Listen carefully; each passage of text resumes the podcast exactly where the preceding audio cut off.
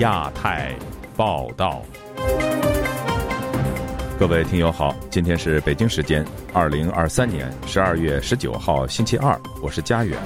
这次亚太报道的主要内容包括：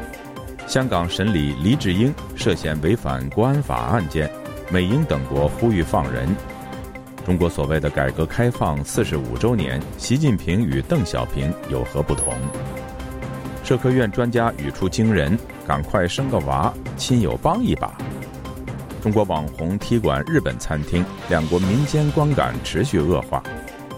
台湾大选临近，中方释放跨海气球再成焦点。接下来就请听这次节目的详细内容。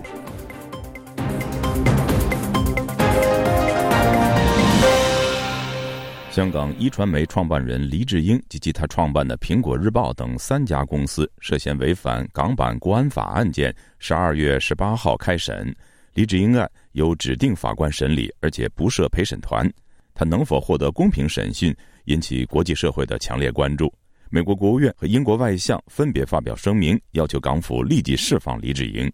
以下是本台记者高峰的报道。李志英由囚车押送到西九龙裁判法院。他在一般称为犯人栏的被告席向旁听席挥手微笑，精神不错。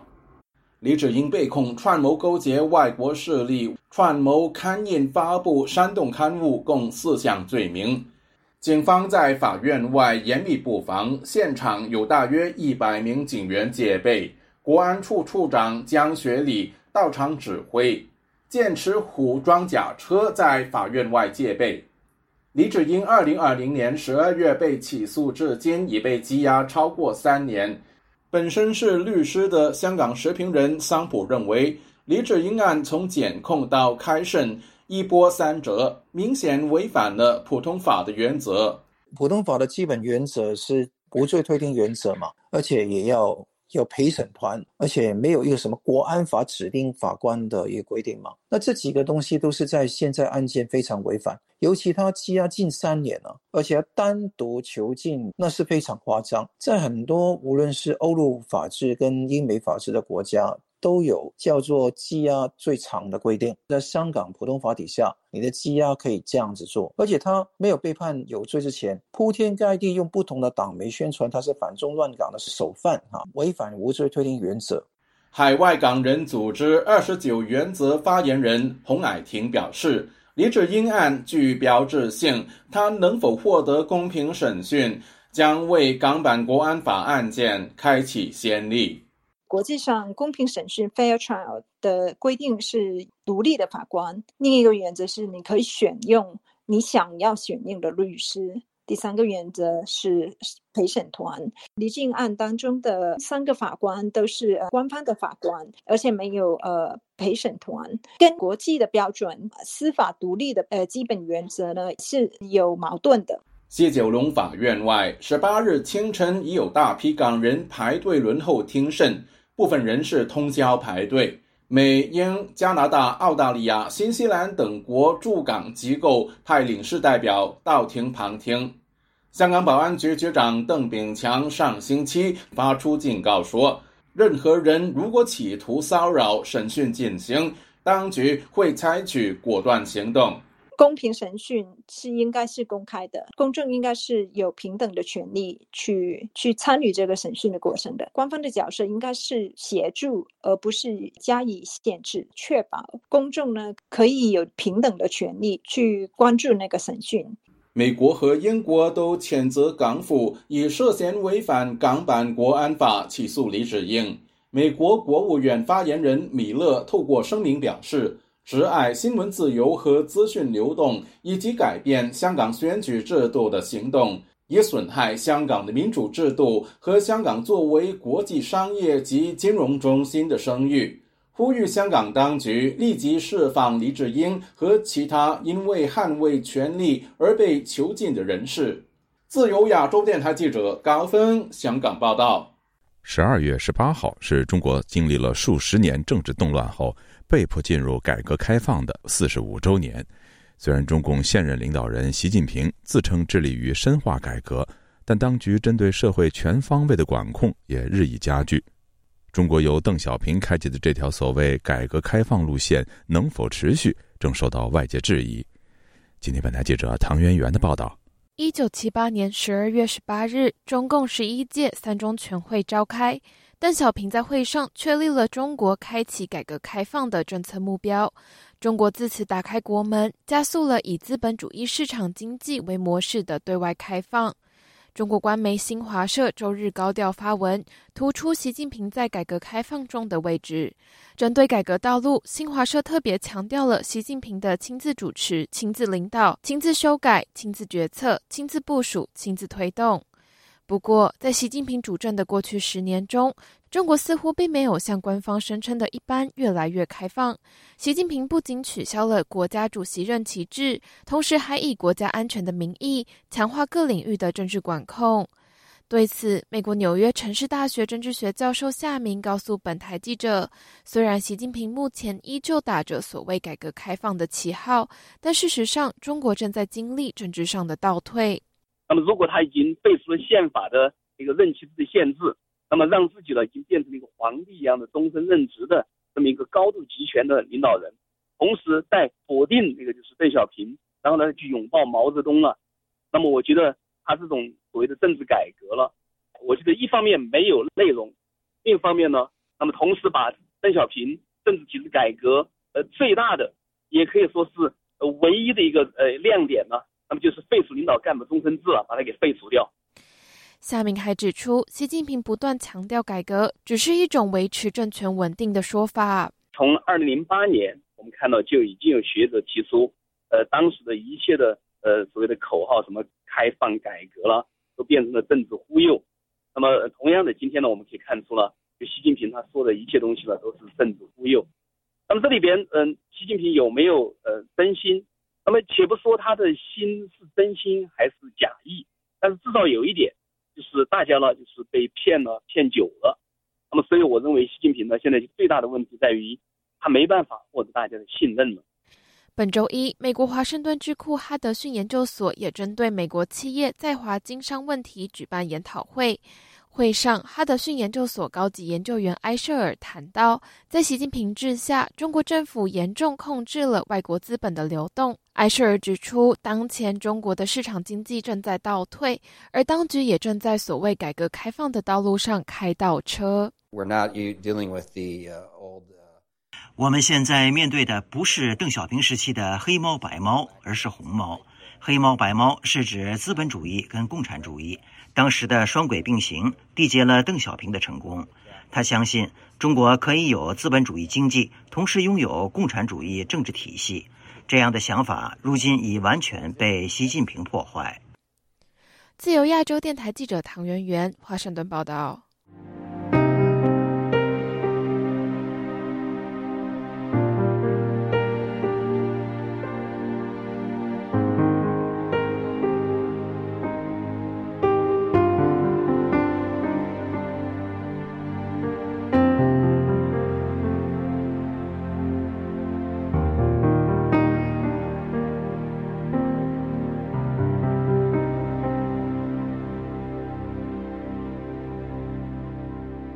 最近，中国社会科学院世界社保研究中心主任郑炳文语出惊人。他要求年轻人生育子女，如果遇到困难，可以请求亲友帮忙。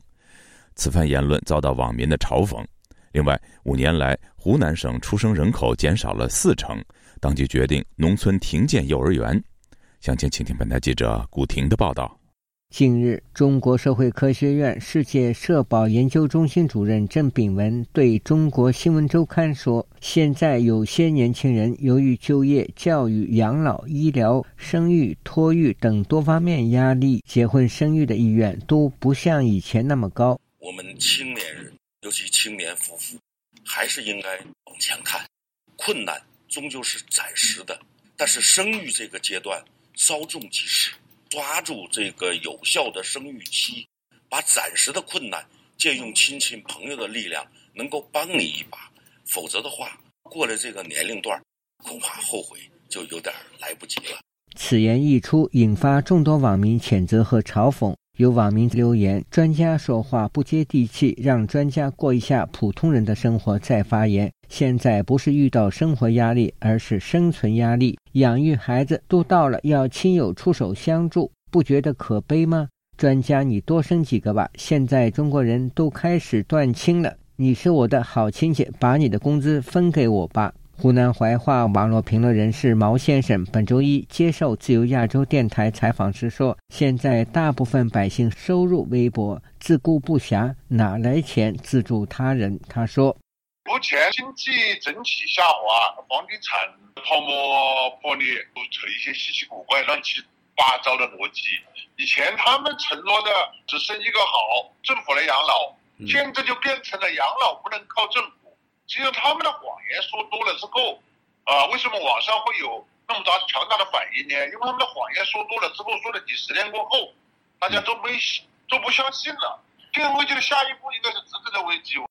有人嘲讽道：“这位专家居然还是社科院的，还一本正经的胡说八道。”全国老百姓都想送他诚挚的问候。澎湃新闻十六日报道，湖南省出生人口五年间从九十点八万人下滑到四十一点二万人，五年下降了百分之四十。广东江门居民韩先生接受本台采访时说：“现在广东、广西、湖南等地出生人口都在下降，其中最根本的原因是居民的收入减少，工作压力增大。你看，现在好多年轻人都不想结婚了，我周围好多他不结婚了，你提结婚了。”哎呀，叔叔，我们现在哪像你们那个时候结什么婚呢？自己一个月几千块够用都差不多了，辛苦的不得了，生活这么困难，办结什么婚了？官媒报道，湖南省教育厅十二月六日召开全省应对学龄人口变化、调整优化中小学、幼儿园布局和教师配备工作会议。湖南省教育厅厅长夏志伦说：“未来五年，受出生人口变化的影响，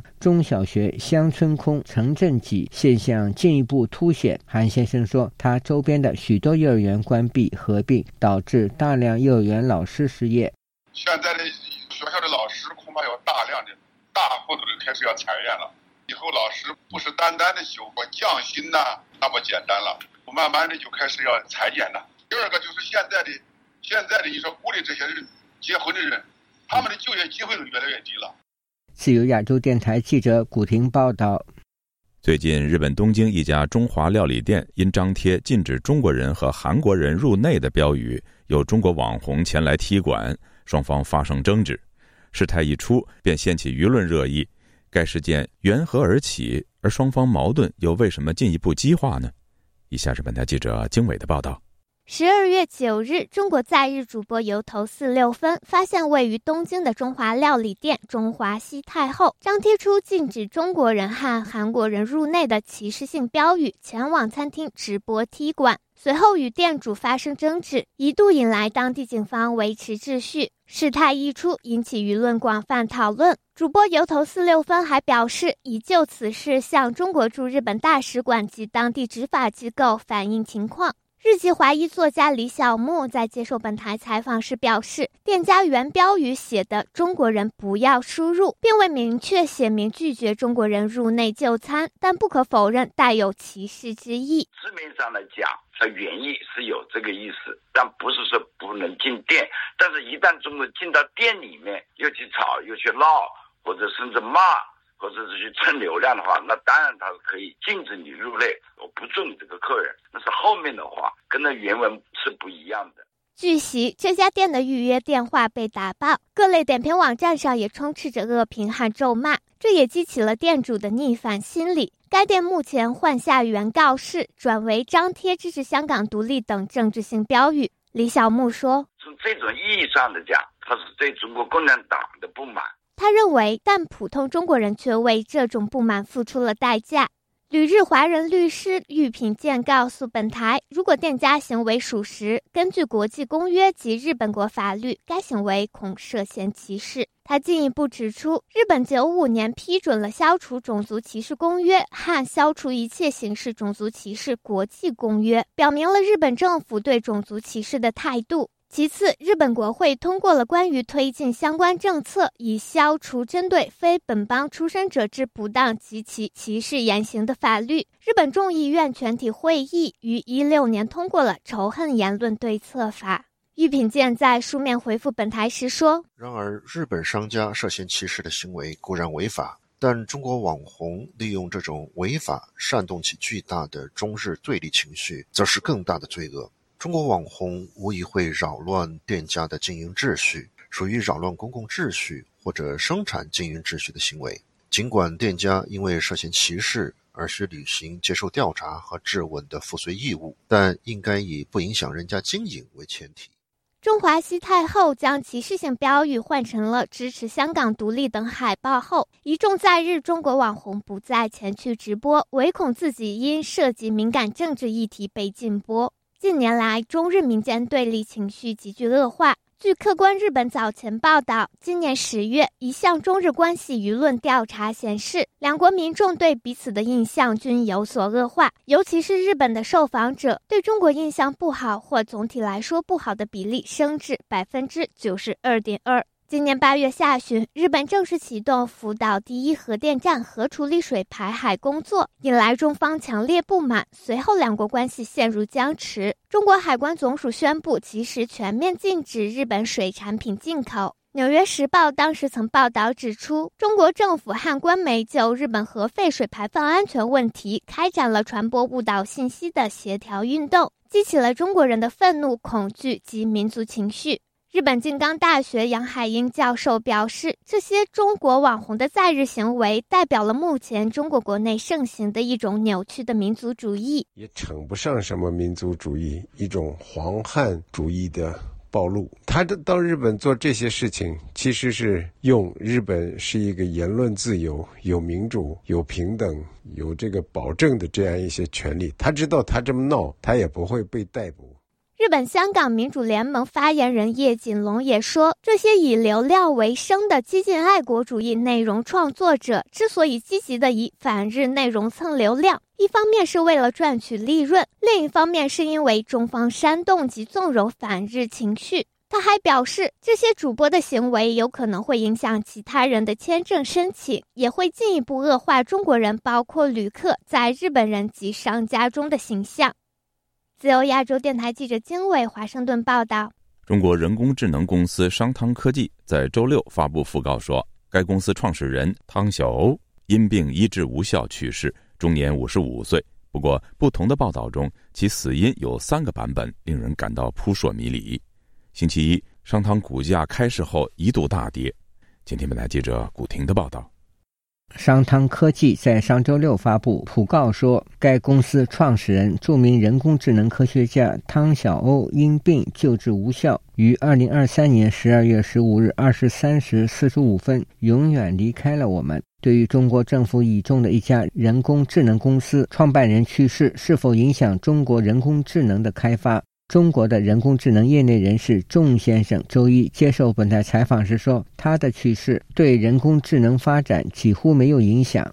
应该是没什么影响，因为它这种大数据算法其实原理很简单，软件层面很简单，它真正的制衡的是芯片，没有芯片没有算力，要在。”万个图像当中找出一个人物来，他的那个那个运算能力是要非常强大的硬件才可以。汤晓鸥毕业于中国科技大学和美国麻省理工学院，二零二一年创立了香港中文大学多媒体实验室，四年后担任教授。二零零八年在深圳先进技术研究院多媒体集成技术研究室工作。二零零九年任中国科学院深圳先进技术研究院副院长。二零一四年创立的人工智能公司商汤科技。汤晓欧主要从事计算机视觉相关领域的研究，包括多媒体计算机视觉。模式识别及视频处理。二零一九年，商汤科技被美国商务部工业和安全局点名为中国军工复合体的分支机构，因其在新疆西部地区使用其技术进行大规模监控，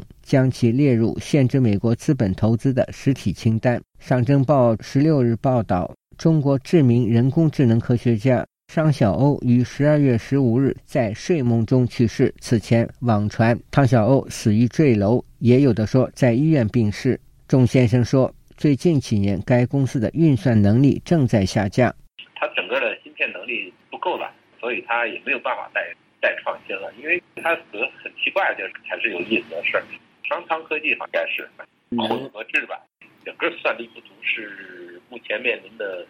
情境性的问题。据彭博社报道，商汤科技港股股价本周一开市后一度下滑了百分之十八，是二零二二年七月以来的最大跌幅。汇港通讯报道，商汤科技股价开市即低开百分之十四点二。上海财经界媒体人姚女士接受本台采访时说：“商汤科技企业实际上是由政府资本控制。商汤这个科技创办人汤小欧以前是在香港中文大学教书的，后期他被委任商汤集团的执行董事长。只能说表面上看他很有钱，但是背后应该是政府的企业。”国内有很多企业，你表面上看好像是私人持股，其实他们都是代持，不是真正属于他的资产。二零一九年十月，商汤科技因利用其技术在新疆协助当局侵犯人权，被美国商务部和安全局列入实体清单。二零二一年十二月十日，商汤科技于港交所上市的定价日，美国财政部指其为中国军工复合体企业的一员，将其列入投资黑名单。商汤科技表示强烈反对。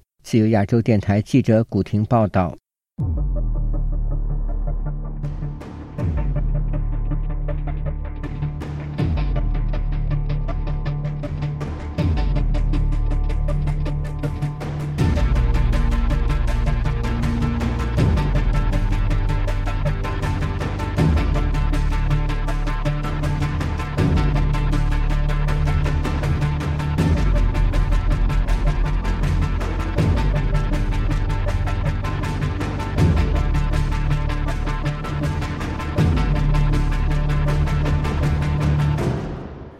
国防部本周一发布消息说，再次侦获两只中国空飘气球逾越海峡中线。因为距离台湾大选不到一个月，该事件引发舆论对于中方借选的关注。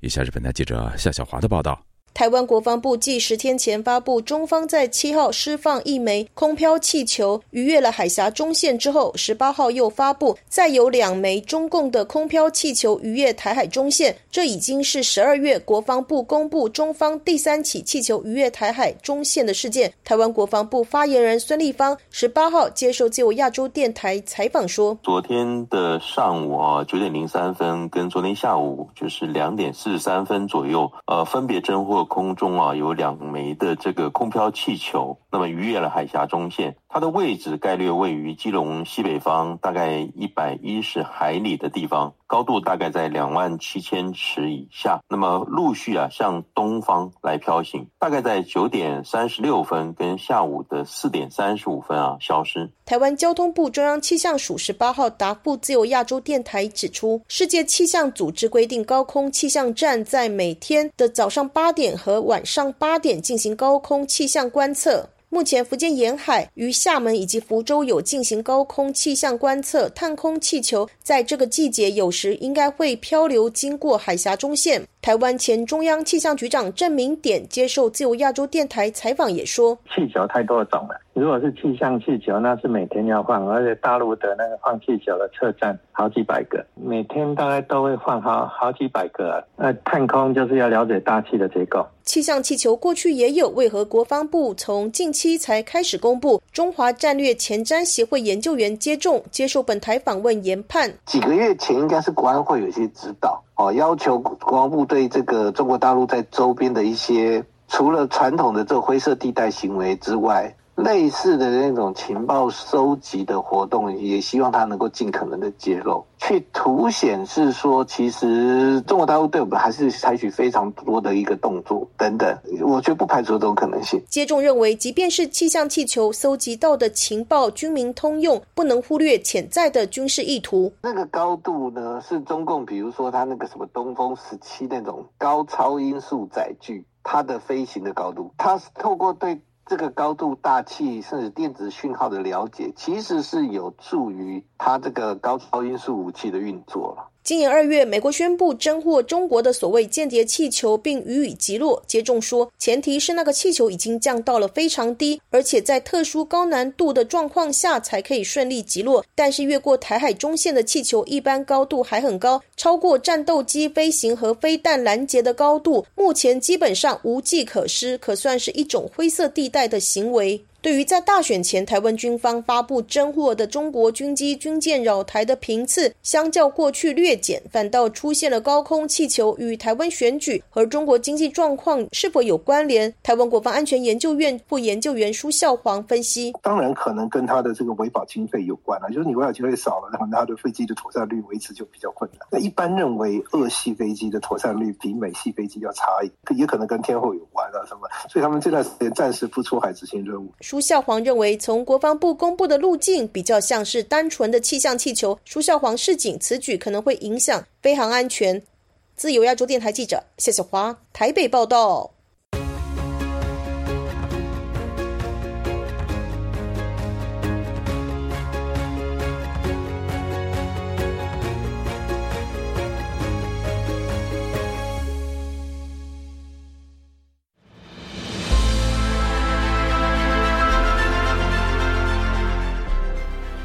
网访问自由亚洲电台，避开老大哥的眼睛。为了协助读者能够安全地获取被中国政府封锁的新闻，自由亚洲电台联手开放科技基金为公众提供暗网入口。中国大陆的读者可以借此匿名访问本台，以浏览最新疫情消息和其他敏感新闻。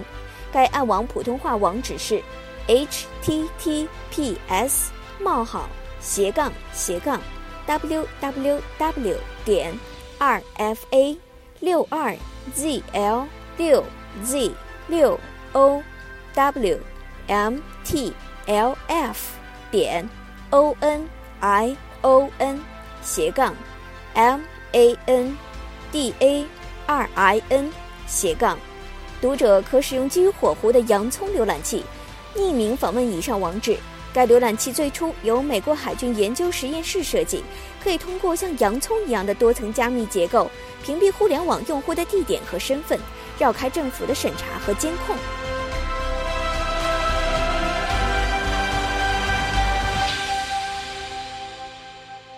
听众朋友，接下来我们再关注几条其他方面的消息。美国《华尔街日报》星期一发表文章指出。虽然中国上个星期五发布的十一月份经济数据有所好转，但其数据一团乱麻，需要谨慎对待。文章指出，这些数据中工业产值上升，特别是手机和汽车等产品，这可能反映了出口需求的企稳。报道还指出，最重要的是十一月份房地产价格再次下滑，销售依然疲软。虽然有诸多刺激楼市的举措，但楼市依然疲软，这正在拖累就业市场。《华尔街日报》同一天的另一篇报道说，本周发布的一份报告披露，世界银行现在预计中国明年的经济增长将从2023年的百分之五点二放缓到百分之四点五，理由是房地产行业疲软、全球需求不振，以及包括高债务水平和人口老龄化在内的结构性不利因素构成的重大风险。另据《华尔街日报》报道，多年来，花旗银行、摩根大通等外资银行为争取中国高净值人群的业务展开激烈竞争，帮助这些客户购买香港股票、美国房地产和欧洲藏化。但随着中国大陆经济和香港股市疫情以来的不断下行，这些银行的业务模式受到了冲击。中国高净值投资者越来越倾向于规避风险，将资金投入存款账户等更为稳妥的投资渠道。有业内人士指出，这些中国客户越来越愿意接受更加真正平衡的中等风险的投资组合。据路透社报道，越来越多的中国半导体设计公司通过马来西亚的公司组装先进芯片，以规避美国的芯片制裁措施。美国国会与行政当局中国委员会星期一致函美国司法部。要其调查今年十一月在旧金山亚太经合组织领导人峰会期间发生的场外暴力事件。各位听众，这次的亚太报道播送完了，谢谢收听，再会。